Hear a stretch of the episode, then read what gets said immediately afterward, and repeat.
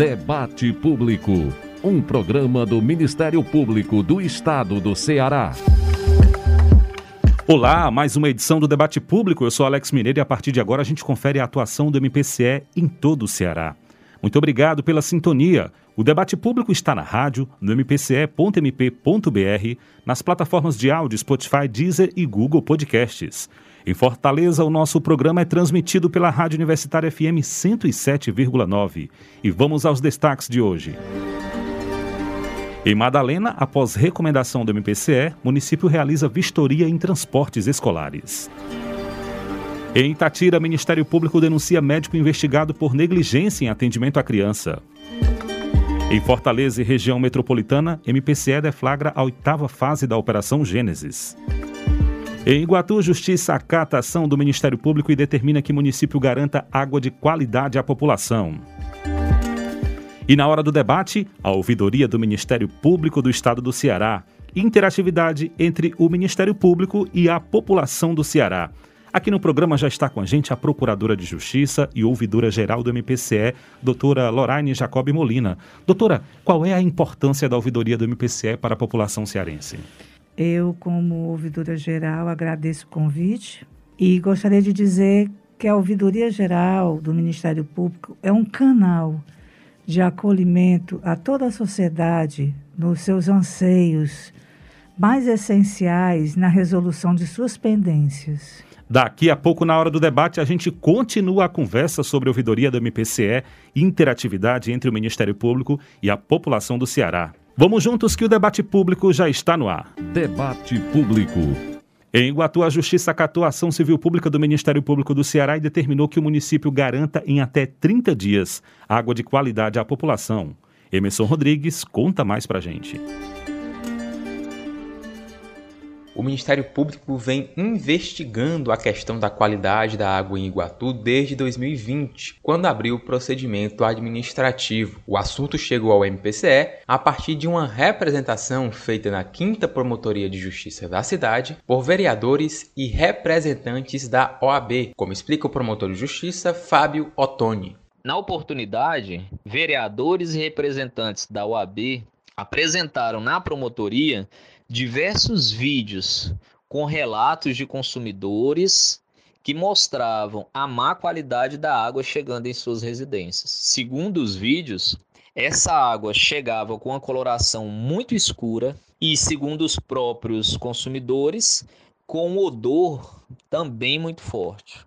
A bacharela em Direito Larissa Teixeira mora em Iguatu desde que nasceu, há 22 anos. Ela ressalta que a qualidade da água no município está cada vez pior. A qualidade da água do Iguatu nunca foi uma das melhores, mas de uns tempos para cá, piorou muito. Um dia precisei aparar água no balde e eu percebi a cor amarelada da água, quase cor de ferrugem, sabe? Além do mais, é, na hora de escovar os dentes, é, nós sentimos o gosto ruim na água. E de uns tempos pra cá, eu preciso escovar os dentes com água mineral, porque a água é tão ruim que, que não dá para usar no, no dia a dia, assim. Outro fator também, quando a gente lava o cabelo, o cabelo muda o aspecto, sabe? Porque a água é, não sei, é como se fosse contaminada ou não tratada. O MPCE, durante as investigações, solicitou que a CAGES fizesse uma avaliação técnica da água recebida pelos consumidores em suas residências. O promotor de justiça Fábio Ottoni comenta o que foi observado.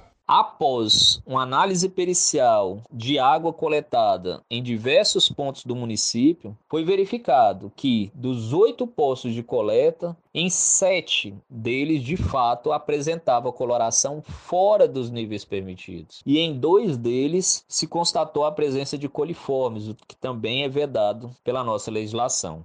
Diante dos fatos, o MPCE ajuizou ação civil pública visando que o problema fosse sanado em até 30 dias, sob pena de multa diária no valor de 10 mil reais. O promotor de justiça Fábio Ottoni reforça que a notícia de que a ação foi acatada pela justiça foi recebida com bastante alegria porque a intenção do Ministério Público e a missão do Ministério Público sempre foi garantir a qualidade da água e a qualidade do consumidor que recebe essa água e utiliza para os devidos diversos fins dentro de sua residência. O sentimento também é compartilhado pela bacharela em Direito Larissa Teixeira. Eu fiquei muito feliz em saber que o MP já está atuando para ajudar na melhoria da qualidade de água do nosso município. Até foi uma surpresa em saber disso, pois era um assunto que já me incomodava e quando eu soube que o MP já estava tomando as providências devidas, isso me alegrou bastante.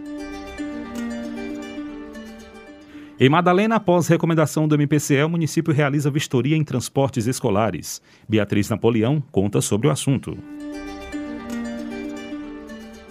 Depois que o MPCE recomendou, a Prefeitura de Madalena providencia a vistoria e ajustes nos transportes escolares da cidade. Segundo apurado pelo Ministério Público do Estado, 23 veículos não se submeteram à vistoria do Detran Ceará e 14 foram vistoriados mas estão sem autorização para circulação de transporte escolar, conforme explica o promotor de justiça Alain Moitinho. A aceitação por parte da Secretaria Municipal de Educação do município de Madalena representa o reconhecimento de que os veículos de transporte escolar se encontram em situação irregular. O objetivo de todo o trabalho é justamente garantir que as crianças e adolescentes sejam transportados com segurança dentro do município de Madalena. A vistoria de todos os veículos de transporte escolar da região está marcada para o próximo dia 20 de agosto. Na recomendação, o pedido para que seja feita a quebra de contrato de todos os transportes escolares que não tenham sua situação regularizada com o Detran, além de que seja respeitado o horário de embarque e desembarque dos escolares, o Ministério Público demanda que os veículos obtenham a autorização especial de transporte escolar, registro com veículos de transporte de passageiros, laudo da inspeção periódica em dia e outros pedidos exigidos pela legislação de trânsito. O MPCE requisitou que os condutores de transporte escolar de Madalena tenham mais de 21 anos de idade, possuam CNH na categoria D e não tenham cometido infração grave ou gravíssima durante os últimos 12 meses. Em Itatira, o Ministério Público do Ceará denunciou o médico investigado por negligência em atendimento à criança. As informações com Lívia Nogueira. A denúncia foi feita pela segunda Promotoria de Justiça de Canindé. O caso envolveu uma criança de 3 anos que acabou falecendo após três atendimentos nos dias 17 e 18 de abril de 2022 na Unidade Básica de Saúde João Silva Guerra, na localidade de Lagoa do Mato, Itatira. O procedimento criminal foi protocolado pelo promotor de justiça Jairo Pequeno Neto. O Ministério Público, ao analisar os elementos de provas do inquérito policial, concluiu por denunciar o médico por homicídio culposo em razão da negligência no atendimento da criança. Foi requerido também pelo Ministério Público a indenização mínima no valor de 200 salários mínimos para os familiares da vítima. Além disso, representamos pela cautelar de suspensão do CRM enquanto perdurar a instrução criminal. Conforme a denúncia, na noite de 17 de abril, a família da vítima procurou a unidade de saúde porque a criança estava com febre e tosse. Os familiares relataram que o paciente não foi examinado pelo médico denunciado, que apenas prescreveu medicação. Na madrugada de 18 de abril, a família voltou com a criança porque apresentava sintomas de febre, dor de cabeça, vômitos, moleza e leve quadro de desconforto respiratório. Após a triagem, o mesmo médico ainda não havia comparecido, sendo comunicado duas vezes sobre o estado da criança. Foi administrado medicamento e o paciente permaneceu cerca de 20 minutos em observação para controlar a febre. A criança não apresentou melhoras e os fatos foram repassados ao médico denunciado. No prontuário, autorização para alta do paciente às 5 da manhã. E no mesmo dia, a criança ainda com sintomas, a família buscou atendimento pela terceira vez. Por volta do meio-dia, o paciente teve complicações na sala de estabilização. O médico e a enfermeira solicitaram um leito junto à central de regulação e a preparação da UTI móvel. Foram realizados procedimentos de reanimação e foi constatado o óbito da criança por volta de uma da tarde. O MPCE ressalta que, ao longo da investigação, verificou que o denunciado se limitou, nas três oportunidades de atendimento, a realizar tão somente prescrições, deixando inclusive de examinar em tempo a necessidade de transferência que apresentava o paciente para a realização de tratamento diverso ou mesmo de exames básicos. Em Fortaleza e região metropolitana, o MPCE, por meio do GAECO, deflagrou a oitava fase da Operação Gênesis. Lívia Priscila tem mais detalhes. São seis mandados de prisão preventiva e nove de busca e apreensão na capital cearense e na região metropolitana de Fortaleza. O promotor de justiça e coordenador do GAECO, Adriano Saraiva, destaca o que foi descoberto nessa nova fase. Uma operação que identificou né, a atuação de policiais consorciado com traficantes, onde se revelou aí, descobriu-se crimes de tráfico, associação para o tráfico, extorsão, peculato, entre outros ilícitos. Então, os policiais atuavam junto com esses traficantes em duas frentes. Né? A primeira era de proteção desse traficante naquela localidade. Ou seja, havia uma proteção para que ele pudesse comercializar livremente o tráfico de drogas e, e armas. E no segundo momento, que é a segunda frente, eles atuavam diretamente na execução do crime. Existia a figura do informante, né, que é quem fazia todo o levantamento de informações né, para que se conseguisse localizar um alvo que tinha um certo poder aquisitivo, né? E que tinha passagem policial, antecedentes criminais, justamente para facilitar a extorsão. Então, eles reuniam um determinado local, né? Data e horário com esse outro criminoso, né? E o informante simulava uma compra de venda de droga com a atuação da polícia, usando toda a estrutura, né? Com esses policiais, usando a estrutura de viatura, e era feita a abordagem, né? E aí era feita a extorsão. Né?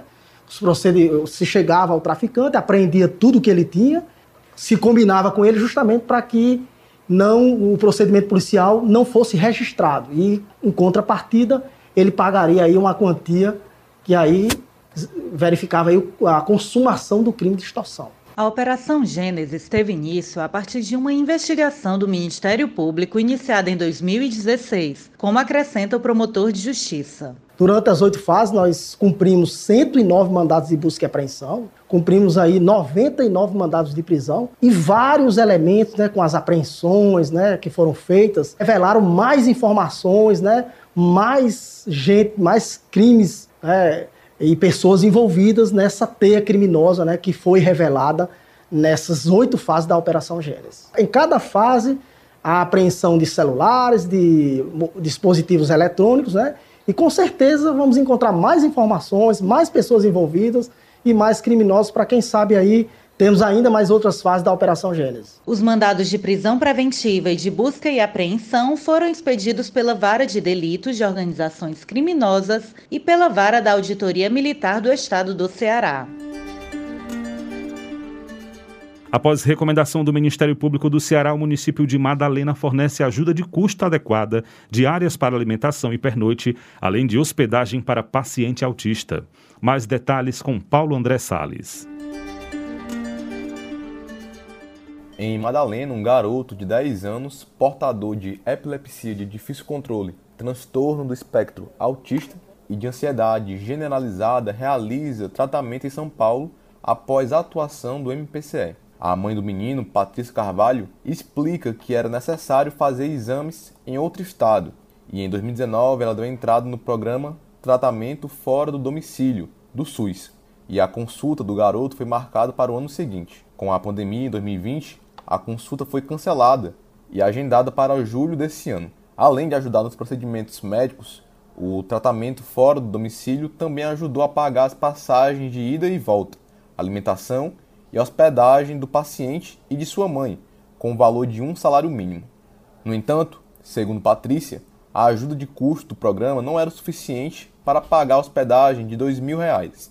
Patrícia buscou ajuda na prefeitura de Madalena, que negou o auxílio. Diante da situação, a mãe do menino procurou o Ministério Público do Estado.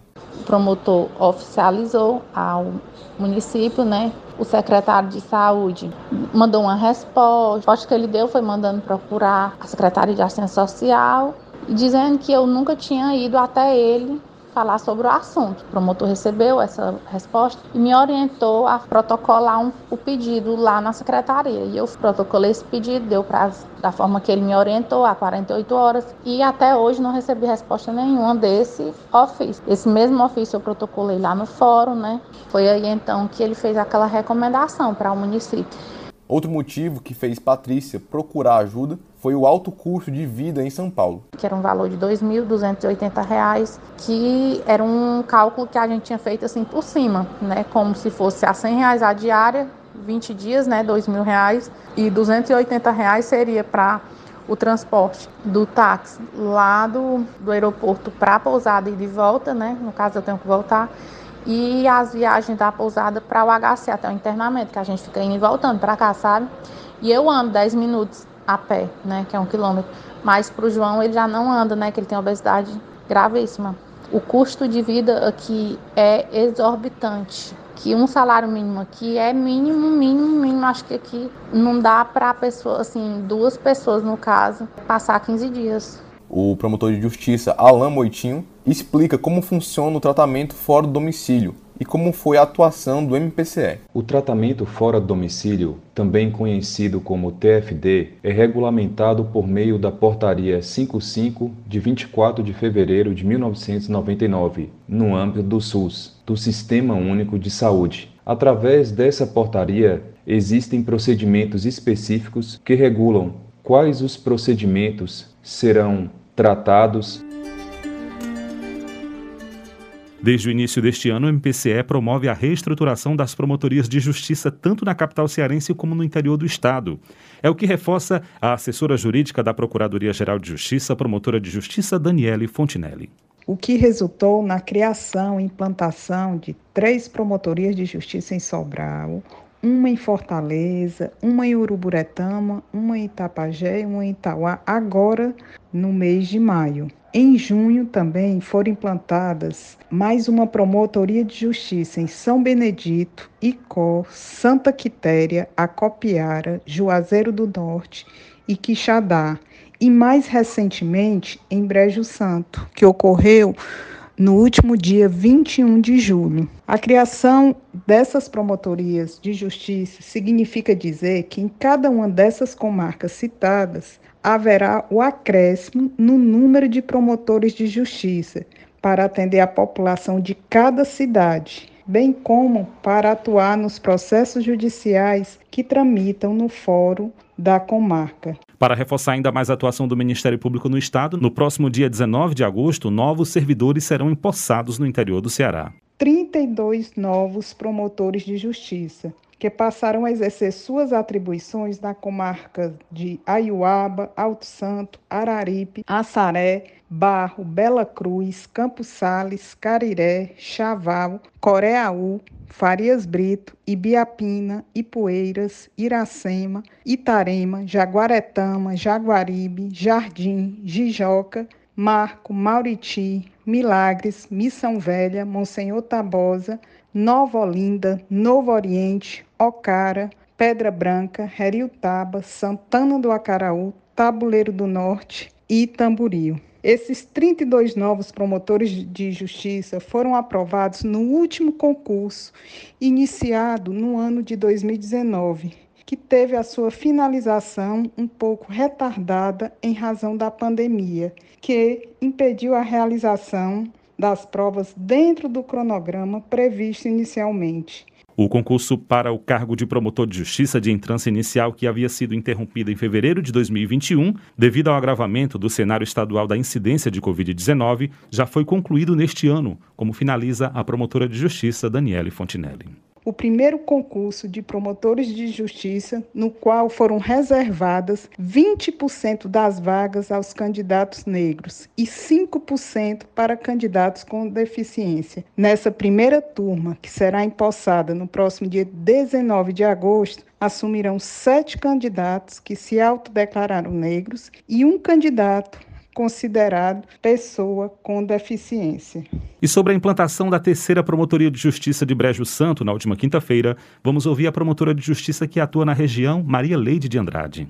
A implantação da terceira promotoria representa essa resposta do Ministério Público ao aumento dessa demanda e à demanda já existente de que deve existir uma prestação de serviço né, das atribuições do Ministério Público a contento. Traz junto com ela a agregação de três outras promotorias, que são as de Porteiras, Pena Forte e Jati. A gente tem uma demanda grande, se a demanda aumenta, o serviço ele deve ser ampliado, né, para que consiga absorver toda essa demanda e prestar um serviço de qualidade para a sociedade. A implantação da terceira promotoria veio como essa resposta à crescente demanda e trouxe uma qualidade muito maior na prestação do serviço, né? Ao invés de dois promotores de justiça, a gente vai ter, né, efetivamente, a partir de agora, três promotorias, três promotores de justiça, com toda a sua equipe, cada promotoria com sua equipe,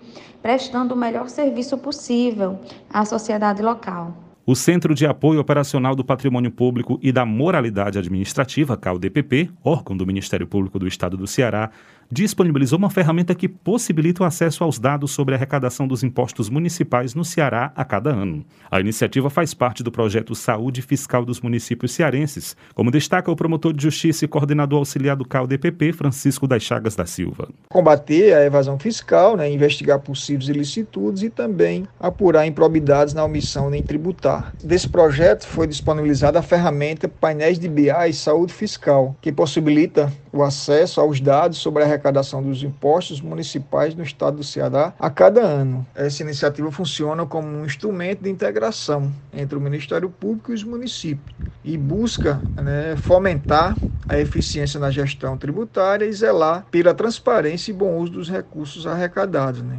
Acessível ao público, a ferramenta reúne dados do Instituto de Pesquisas e Estratégia Econômica do Ceará, IPES, sobre a evolução da arrecadação dos tributos fiscais municipais.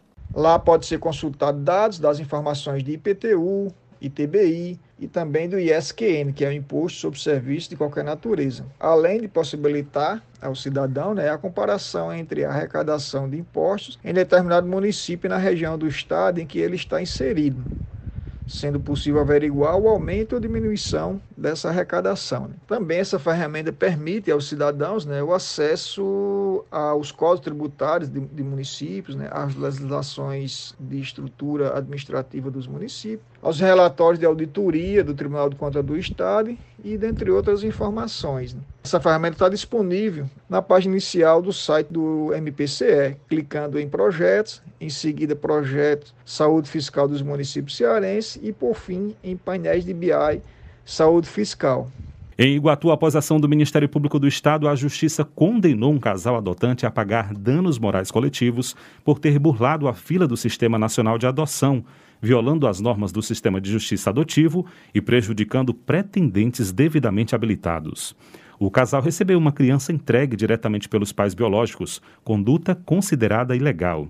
Vamos ouvir a promotora de justiça Elga Barreto Tavares. Como nós sabemos, o Cadastro Nacional de Adoção é um instrumento público aberto a todo e qualquer casal e ou pessoa que deseja adotar, tendo vários problemas de efetividade justamente em razão da búrgula, ou seja, de pessoas que não se submetem a um cadastro e resolvem fazer adoções ilegais por fora, prejudicando inclusive muitas vezes as próprias crianças envolvidas. No caso concreto, muito embora não tenha ficado caracterizado que a criança estivesse passando por algum tipo de maus tratos com o casal burlador, pelo contrário, havia de fato uma relação de afetividade já consolidada entre a criança e o casal, porém, sem dúvidas, a prática continua ilícita. Até porque o casal, na prática, passou na frente de outras pessoas já cadastradas e aguardando para adotar uma criança há muitos anos. Sendo assim, postulação do Ministério Público, junto à Justiça da antiga terceira vara da comarca de Iguatu, atual segunda vara civil, justamente no sentido de providenciar uma reparação desse dano moral coletivo diretamente para o Fundo da Infância e Juventude da comarca de Iguatu. E a ação, ao final, após todo o seu trâmite e a garantia da ampla defesa ao casal burlador, restou julgada procedente, sendo eles condenados na forma da sentença. A exposição fotográfica Memórias de Permanência do Ministério Público do Estado do Ceará recebe visitas até o dia 31 de julho no saguão do prédio dos Centros de Apoio na Avenida Antônio Sales, 1740, bairro Dionísio Torres, em Fortaleza. A organização é do CAL Cidadania em parceria com a Associação Cearense Pró Idosos. O promotor de justiça e coordenador auxiliar do CAL Cidadania, Dr. Alexandre Alcântara, ressalta o trabalho. Essa exposição, ela revela o cotidiano das vivências das pessoas idosas participando de festejos, de atividades artísticas, de terapias ocupacionais, né, recebendo cuidado e afeto nessas, nesses residenciais é, coletivos. Gostaria de dizer que a ideia dessa exposição surgiu quando nós é, procuramos enfrentar a questão da violência contra a pessoa idosa. E essa exposição ela tem basicamente, é, eu diria, quatro objetivos centrais. O primeiro é mostrar para a sociedade que essas instituições, que esses abrigos existem, inclusive na perspectiva de mudar é, o imaginário coletivo dessas instituições como lugar de sofrimento, de abandono, de exclusão e de doença, para um, um lugar que pode ser um lugar de afeto, de carinho, de bem-estar e de respeito aos direitos humanos. É mostrar para é, o poder público a necessidade de investir mais nessas políticas públicas é, inclusive, nós devemos ter mais é, instituições públicas, né, abrigos, instituições de longa permanência públicas. Fortaleza, no estado do Ceará, nós só temos uma instituição pública mantida pelo Estado, né, e nós precisamos de investimento público é, nesse setor da assistência social. Um terceiro é, objetivo seria aproximar, né, seria aproximar os promotores de justiça dessas instituições e bem como as instituições das instituições do Ministério Público, dos municípios do interior. E aqui entra né, é, o último objetivo, que é também levar essa mensagem não somente para Fortaleza, mas nós é, pretendemos, na segunda etapa, levar a exposição e o seminário para o interior do estado, que deverá ocorrer é, no segundo semestre. Adriana Lacerda, gerente social do Lá Torres de Melo, em Fortaleza, ressalta sua alegria em ver a instituição presente no trabalho. Mandamos algumas fotos, três foram selecionadas selecionadas, uma inclusive virou pôster né, da, da exposição. Mas independente desse destaque, eu queria colocar que é muito válido mostrar o lado positivo das instituições de longa permanência, que ao longo dos anos né, é tido como um local de abandono, um local de tristeza. Né? A maioria das pessoas que não conhecem as ILPIs tem esses espaços como locais tristes, locais de abandono, locais de perda. Só que aí a gente que está lá dentro, no convívio diário, na rotina da instituição, a gente sabe que este é um local vivo, é um local de vida, estivemos na exposição e ficamos encantados né, com a realização do trabalho, com o resultado final. Nesse bloco, vamos tratar sobre a ouvidoria do MPCE, interatividade entre o Ministério Público e a população do Ceará. É hora do debate. Hora do debate. Já está aqui com a gente a Procuradora de Justiça e Ouvidora-Geral do MPCE, doutora Lorraine Jacob Molina. Doutora, seja bem-vinda mais uma vez aqui ao debate público. E a primeira pergunta que eu já faço, qual é a importância da ouvidoria do MPCE para o cidadão cearense? Muito obrigada pela acolhida nesta rádio. E é muito importante nós podermos nos manifestar a respeito da ouvidoria para o público de uma forma geral porque a ouvidoria é um canal importantíssimo de intercomunicação e interlocução permanente com o cidadão. E permite ao cidadão que ele não só busque resolução dos seus anseios, né, com reclamações, representações, críticas, mas ele também pode obter informações, ele pode fazer sugestões, ele pode fazer elogios, pode desenvolver, junto com a instituição, as suas premências. Porque nós, de acordo com o trabalho que nós recebemos, com a maneira que o cidadão chega até a ouvidoria, nós temos condições de ver quais são os maiores anseios, quais são as maiores necessidades da população cearense. Então, todo semestre nós temos um, um relatório.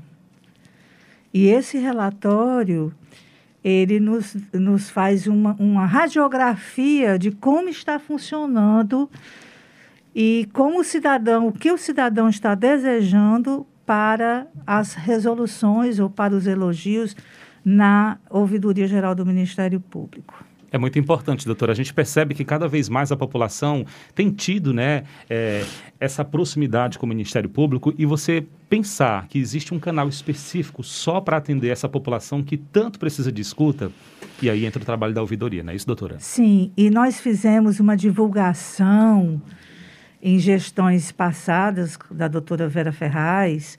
Nós, eu já era vice-ouvidora nessa época, e nós fizemos uma divulgação muito grande dos terminais, nos shoppings, a respeito da existência do Ministério Público e da possibilidade do acesso do cidadão, que era mais uma, uma forma de resolver os problemas. Porque, veja bem, antigamente, quando eu trabalhava no interior, o cidadão batia de porta em porta, instituição em instituição, buscando resolver os seus problemas. Hoje ele já sabe que existe a ouvidoria, ele já sabe que pode ir diretamente à ouvidoria e nós encaminhamos aquele pleito a quem de direito. E sempre tem uma resposta. O cidadão não fica sem uma resposta do seu pleito. Doutora, é, e como é que chegam essas demandas à ouvidoria, né? Quais são esses canais que o cidadão com certeza utilizam e buscam esse apoio no Ministério Público do Estado do Ceará? Olha, nós temos os telefones, é o telefone 127, o 0800 281 1553, o telefone 3253 1553 e ainda o telefone 34521562. Mas nós temos também o e-mail da ouvidoria, que é ouvidoria.mpce.mp.br e o formulário eletrônico, que é o principal da ouvidoria, que é o www.mpce.mp.br www.cidadão.br. Todos esses canais poderão ser utilizados pelo cidadão em busca daquilo que ele está almejando solucionar. Pronto, quem escuta nesse momento a entrevista aqui com a doutora Lorane, que é a Procuradora de Justiça e ouvidora-geral do MPCE, já aproveita para anotar esses canais de comunicação, vou reforçar aqui, tá certo? Você que escuta neste momento a entrevista aqui na hora do debate, 3452-1562 é um dos contatos, o número 127-127, 0800-281-1553, tá? Você também anota. Também tem a possibilidade de ser através da, do e-mail, que é ouvidoria.mpce.mp.br e o formulário eletrônico que está no site do Ministério Público do Estado do Ceará. Doutora, a gente fala de uma ouvidoria específica que foi criada, né? Ouvidoria das Mulheres. Conta mais para a gente sobre esse trabalho. Sim. A, a Ouvidoria das Mulheres, nós fizemos assim o lançamento de uma pedra fundamental. e ainda está precisando ser mais lapidado, mais organizado, porque Agora, nesse momento, nós estamos mais direcionados para o período eleitoral, não é? Que é a violência política contra a mulher e a violência como um todo, né? Porque a mulher, ela se depara na vida, é, quando menos espera, não é? Com agressividades de seus companheiros, com com casos de agressões psicológicas, físicas, morais. E ela, às vezes, não sabe para quem se dirigir, porque não quer ir na delegacia diretamente, porque não quer fazer um exame de corpo de delito. Então, nós temos também esse canal. Agora, esse canal é de repassamento. Nós recebemos a, a, a causa que aconteceu, o, o motivo do, do, do, que ocorreu, e encaminhamos ou para a delegacia, ou para o promotor de justiça, a promotoria da mulher específica. Então, nós estamos ainda amadurecendo a ouvidoria da mulher e melhorando esse canal para, para o período da eleição. Não é? E nós temos aqui um formulário e, e nós podemos é, divulgar que a ouvidoria da mulher ela é um relacionamento que a mulher está passando de abuso. São vários os tipos de abuso, não é? Então, a mulher está buscando é, é, resolver uma violência física, psicológica, moral, sexual, patrimonial até. E a ouvidoria da, das mulheres é um canal aberto para toda a sociedade.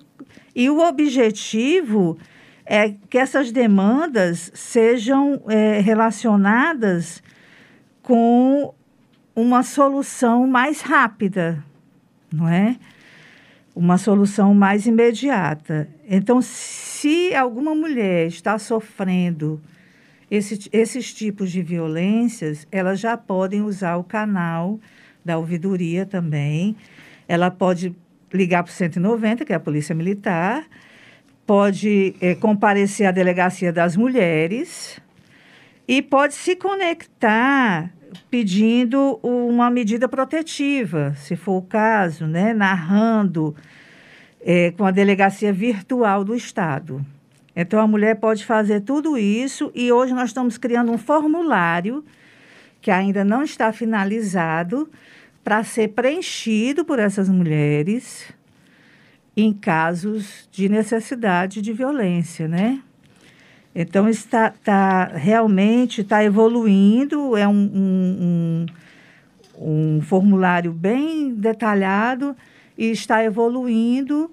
E agora com a violência política também, que nós temos que cuidar nessa época de eleição.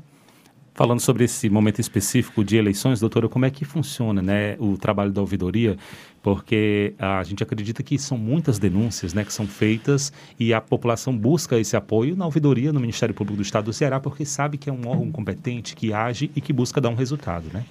Pois é, essa solução e esses resultados não são oferecidos diretamente pela ouvidoria. Por quê? Porque nós repassamos para o núcleo específico dentro do Ministério Público todas as denúncias de violência contra a mulher. O núcleo é Calpel, o da eleição. O Calpel, ele se resguarda para que nós possamos encaminhar, ele se resguarda nesse momento, a ouvidoria vai encaminhar o que existir. Mas é o CAUPEL que vai distribuir aos promotores corretos, porque dentro do CAUPEL tem todo um mapa de, das 109 zonas eleitorais que existem em Fortaleza. Então, é o CAUPEL que vai fazer essa distribuição, porque cabe a ele, aqui dentro de Fortaleza, do Ministério Público, responsável é o CAUPEL, o doutor Emanuel Girão. A ouvidoria funciona como essa porta de entrada, né? Que Isso. chega a demanda e a ouvidoria é, conta com o apoio do CAUPEL, que também é do Ministério Público, e aí, a partir de então, ele age, não é isso, doutora? É o centro de apoio. Pronto. Doutora, é, já faz um tempo que a doutora está na ouvidoria, então conhece muito de perto. Fala um pouquinho para a gente sobre essa trajetória de atuação, do trabalho. E hoje nós temos a doutora como ouvidora geral, não é isso? É, foi um trabalho que eu fui fazendo ao longo do tempo. Eu iniciei com a doutora Vera Ferraz como vice-ouvidora na gestão dela. E na gestão da doutora Vera Ferraz, nós fizemos a, a, uma divulgação imensa da ouvidoria do Ministério Público. O trabalho dela foi muito direcionado, o nosso trabalho, né, da equipe toda, porque desde a época da doutora Vera Ferraz, que a equipe permanece a mesma, mudando só os ouvidores, porque eu continuei como vice-ouvidora, a doutora Ana Cláudia, que está aqui ao meu lado, já vem também de outras épocas como assessora, o doutor Luciano Toné também entrou na época da doutora Vera, e anteriormente como assessor. E eu entrei na época da doutora Vera como vice-ouvidora e permanecemos todos da equipe com a doutora Georgia, que é a diretora de secretaria, e com a doutora Andréia. Então, é uma equipe pequena, mas é uma equipe que trabalha com tanto amor, com tanta dedicação, porque ouvidoria é isso, sabe? Ouvido, porque ouvir o próximo, como diz aqui a doutora Ana Cláudia, ouvir o próximo é um trabalho de amor, de cuidado. Então, nós temos que fazer esse trabalho com muita consciência, com muita determinação, porque é uma sociedade carente de, de afeto, de atenção. Eu acho impressionante como a atenção se tornou um plus na ouvidoria, porque a nossa equipe realmente é uma equipe de muito amor e muito cuidado.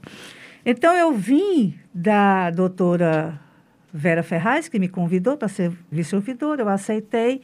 E nós trabalhamos muito na divulgação. Nós fomos a todos os terminais de ônibus, nós fomos ao Mercado Central, nós fomos a shopping.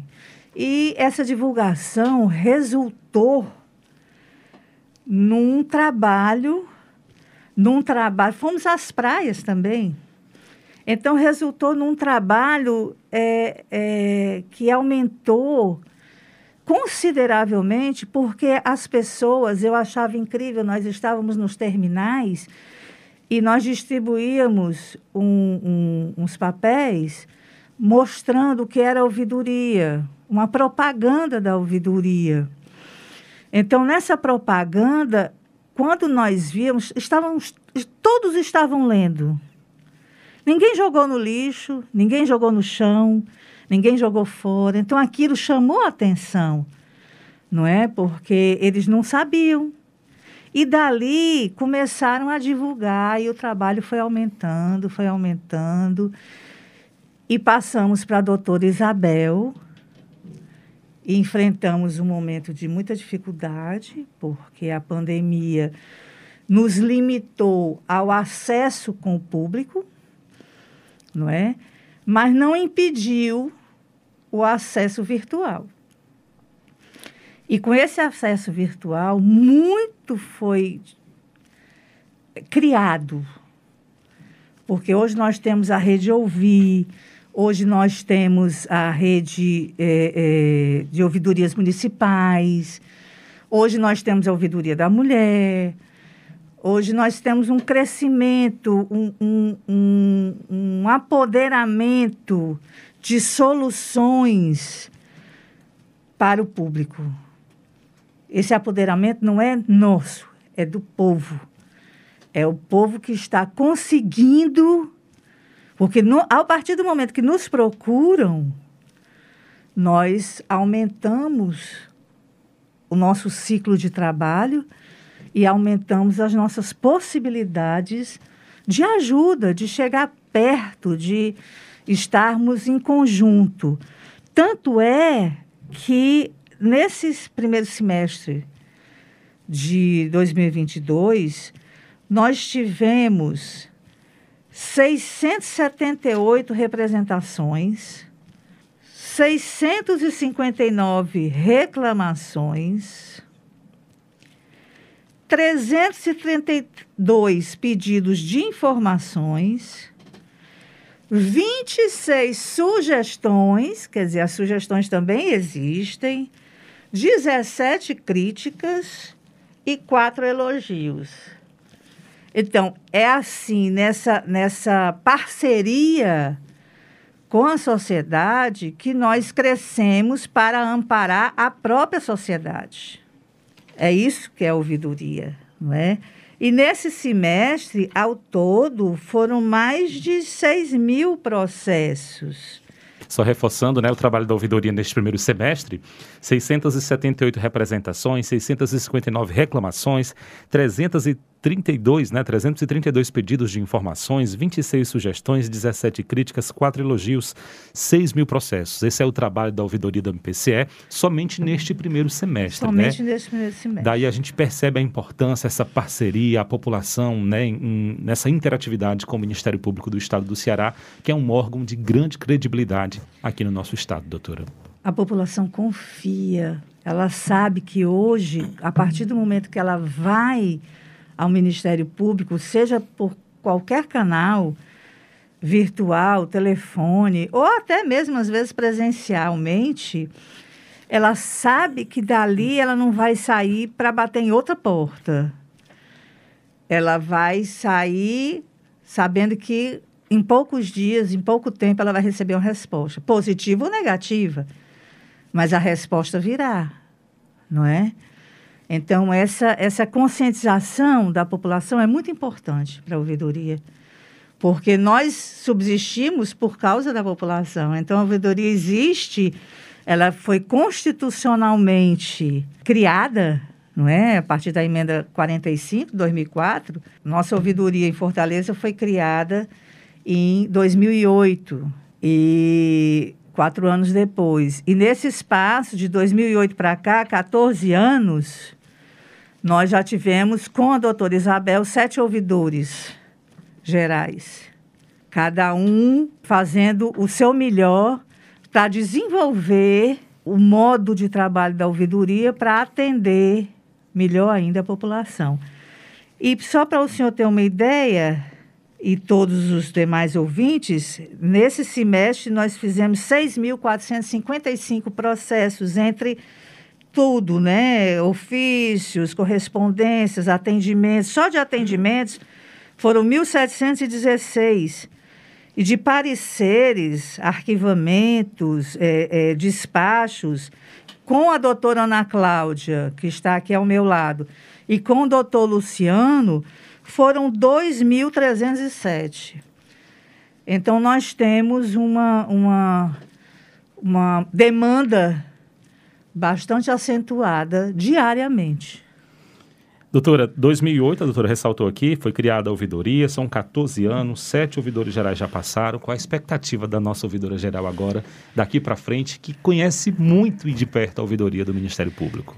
Eu conheço e eu gosto, porque é um trabalho que me envolve, é um trabalho que desde que eu entrei na minha primeira comarca, eu já fazia com a população que era o atendimento. Naquela época, nós já atendíamos para solucionar os problemas e fazíamos já o que hoje fazem as mediações, não é?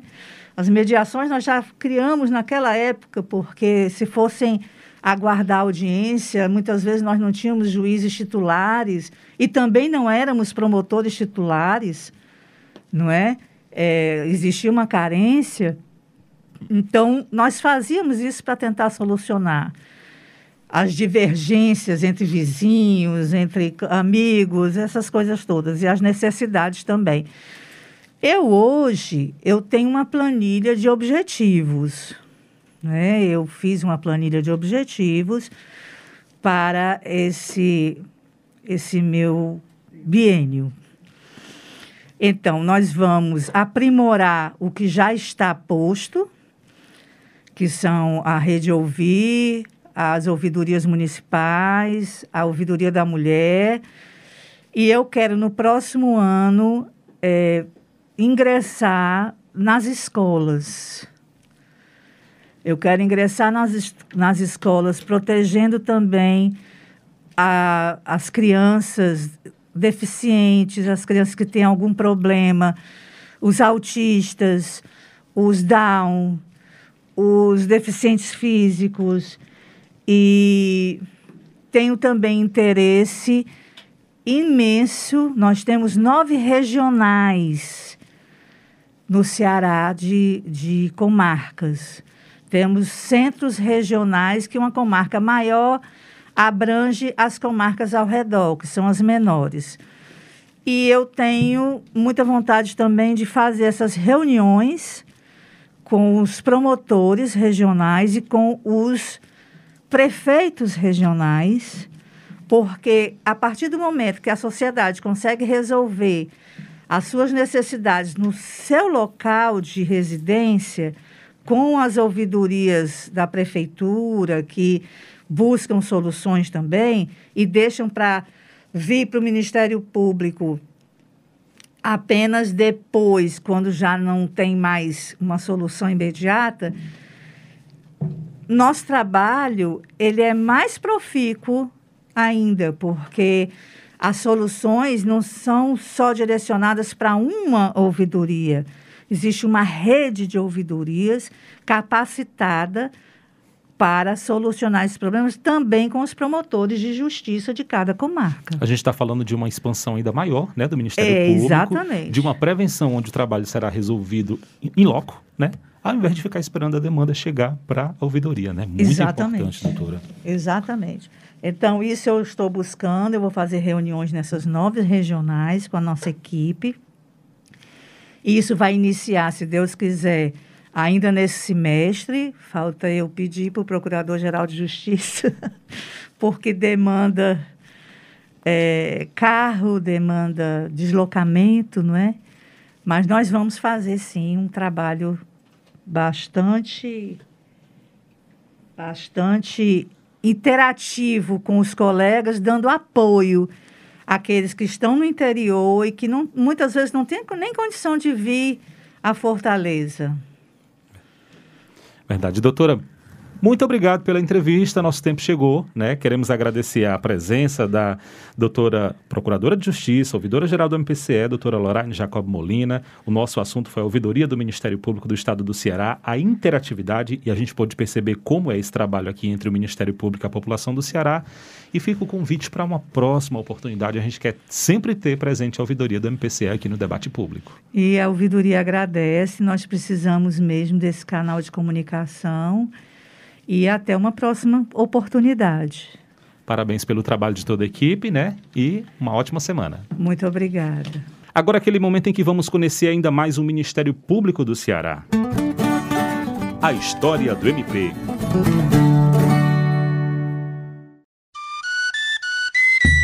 Olá, tudo bem? Eu sou Lucas Pinheiro, historiador, e toda semana vamos nos encontrar por aqui para falar sobre os fatos que marcaram a história do Ministério Público do Estado do Ceará.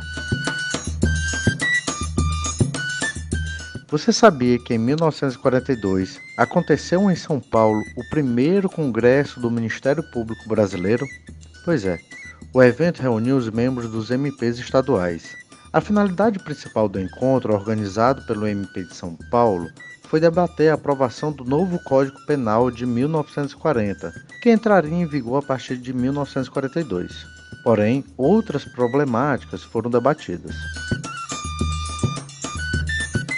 O Procurador-Geral do Ceará, Raul Barbosa, representou o MP do Estado.